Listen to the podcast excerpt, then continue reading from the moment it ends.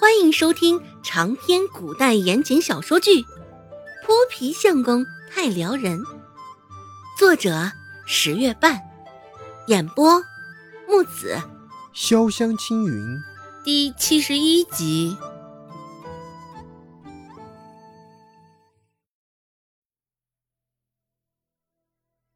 思绪了片刻，罗氏还是吩咐周芷去将孟婆子换回来。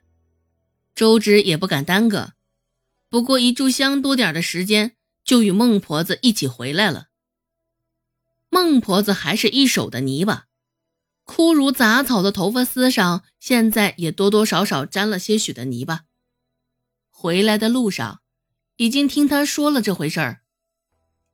一路上，孟婆子嘴里也不停的咒骂着曾婆子。得，别说这两个婆子的德行。还真真的像极了。孟婆子的脚踏进院中时，嘴里还在叨叨：“没皮没脸的，怎的？这是要立马进棺材了？找不到人给你陪葬不成？现在想拉着我们周家陪娘？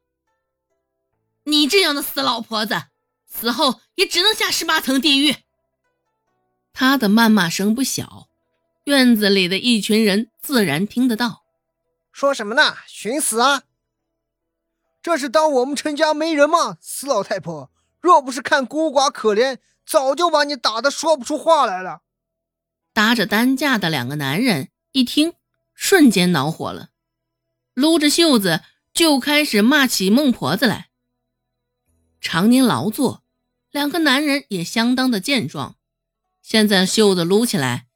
两条肌肉甚是明显，孟婆子一看，瞬间吓得不敢讲话了。她也不过就是在曾婆子面前逞逞威风罢了，一向欺软怕硬的很。李正出声打圆场道：“行了行了，今天这陈家找上门来呢，主要也是为了之前的整经，还有曾婆子断腿的事。”孟婆子吐了口口水，说道：“什么东西？这般不要脸的话，你们陈家还好意思请李正看病收诊金，可不是正常的很。至于他腿断嘛，哼哼，那可只能算是活该。这人在做，天在看，兴许是老天爷长眼了。”说到这，孟婆子又低头瞅了一眼躺在担架上的曾婆子，眼神中全都是兴奋与不屑。那两个男人攥着拳头，又开始跃跃欲试，只是被李正拦住了。虽说曾婆子现在腿脚不利索，但嘴皮子上的功夫却愣是没有落下。曾婆子仰着天，冷冷地说道。出诊金拿药方，大蒜难不成还能成药方？也不知道是谁不要脸。孟婆子问道：“我就问你，在请我们家周芷去看病前，你们家小凤是不是病入膏肓？什么病入膏肓？也不过是一点小咳嗽罢了。”曾婆子一脸漫不经心的回答道。小峰刚咳嗽时，一家人也没怎么注意，只当是小咳嗽。正是如此，小峰的咳嗽这才愈演愈烈。只是曾婆子又舍不得银两掏钱请郎中，除了姚氏，一家人都心照不宣地琢磨着：小峰这病时间久了便能自行痊愈了。只是这陈家上下也没有想到。姚氏竟然偷偷拿了钱，去请人替小凤看病。请人也就算了，还请的不是郎中，是孟家的孙女儿。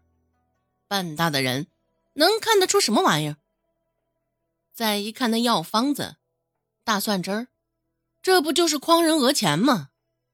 少了二两银子，曾婆子心里本就恼火的不行，一看那药方子，更是气愤的不行。听了曾婆子的回答，孟婆子嗤笑道：“哼，小孩咳嗽罢了，那怎的舍不得掏银两啊？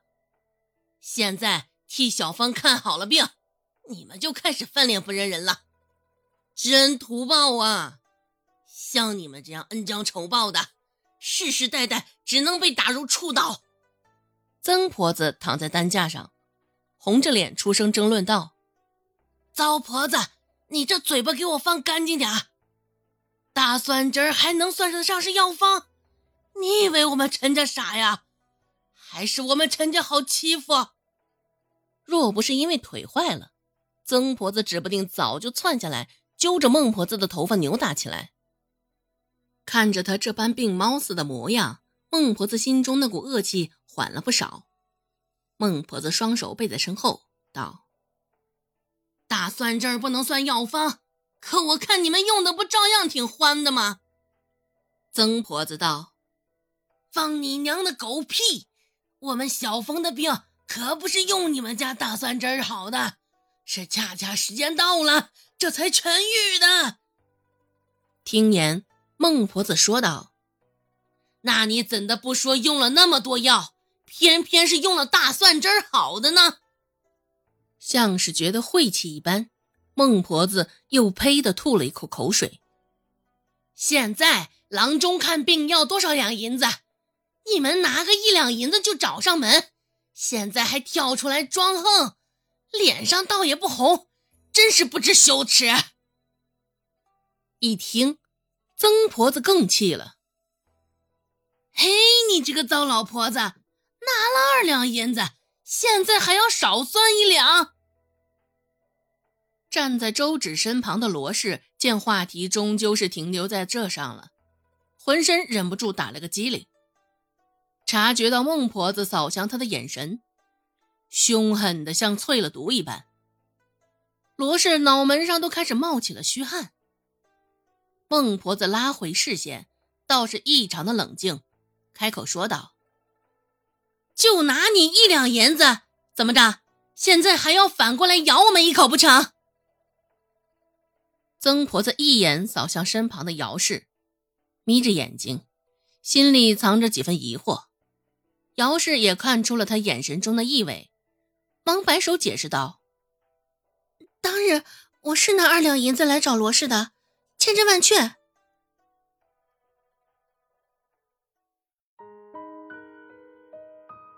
本集播讲完毕，感谢您的收听，感兴趣别忘了加个关注。我在下集等你哦。